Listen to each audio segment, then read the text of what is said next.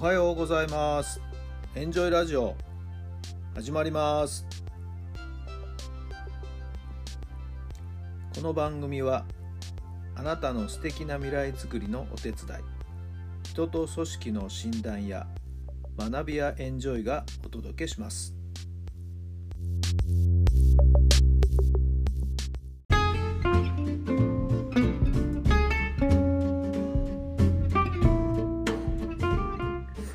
改めまして皆さんおはようございます。あなたの心に火を灯すメンタルコーチ設楽範弘太良さんです。3月の19日日曜日の朝になりました。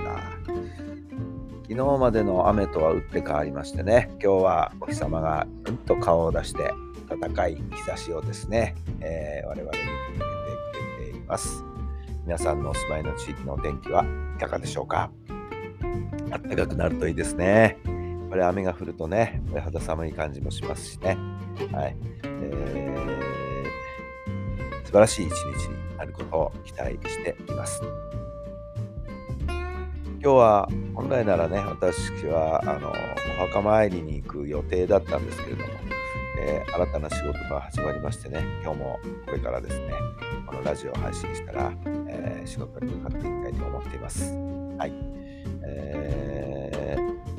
家族にですね、お墓参りの方は託してですね、えー、お仕事に行きたいな、えー、行きたいと思っています。えー、選抜高校野球の方ですが、え佐藤博監督率いる東北高校開幕オープニング試合、えー、残念ながらね、敗戦してしまいました。対戦相手の山梨学院高校のピッチャーですかね、えー安定したいいピッチングを見せていましたね。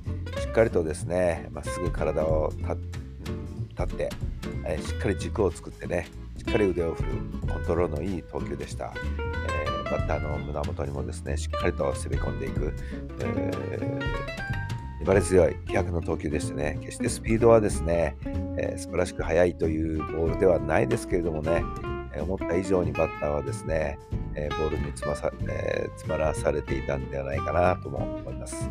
冷静なピッチングだったと思いますね。はい。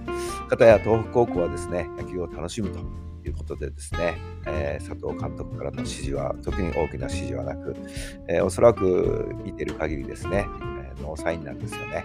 選手たちが自ら考えて、えー、試合を進めていく。送りバントするかなというケースもありましたけどもね、はい。えー、出していという選択をした選手たち、それはそれでですね、次への改善、やっぱりこその場面で1本出せるバッティング、力強さ、まだまだ必要なんだなということをですね、えー、感じ取った試合なんではないかなと思います。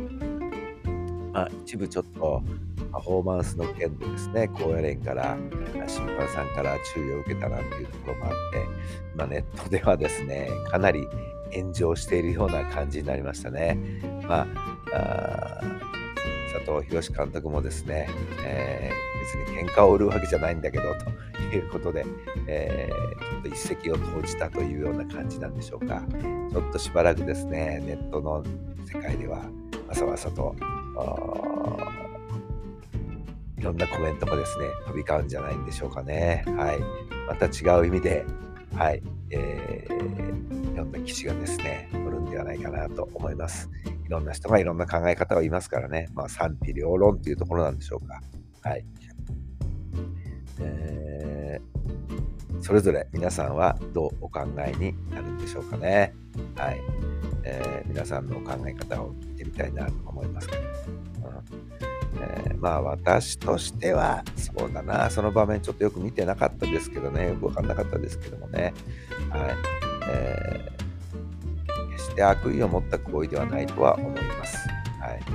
えー、ただ、今後、なんだろうな、選手のパフォーマンスっていうことに対しては、またマスコミの目がですね、厳しくなるんじゃないかな、審判団の目がまたそこに、えー、なんか注目されるんじゃないかなということで、なんか変な、あ見方というかな、枠組みで選手のパフォーマンスを見てしまうようになってしまうんでは、なんか意味がないのかなとも思いますね。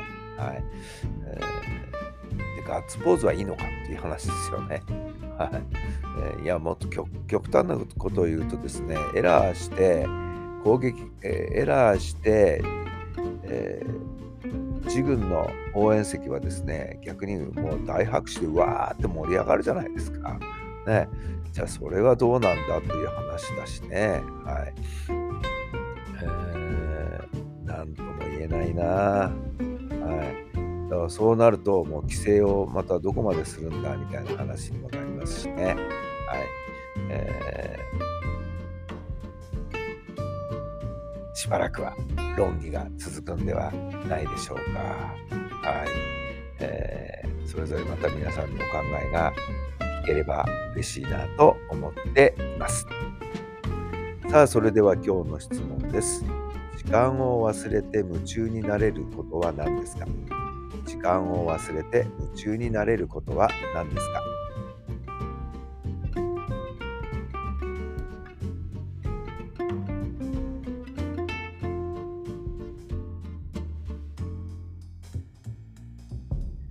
はいどんなお答えが出たでしょうかもうこれはね、私はもう野球ですよね。野球のことについて考える。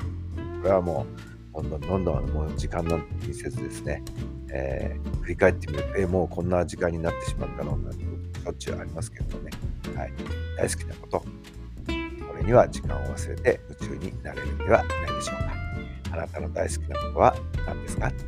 さあ、今日もそんな時間を一日の中で撮ってみてくださいね。えー、とってもとっても充実した時間になるんではないでしょうか。楽しい日曜日お過ごしください。それではまた明日。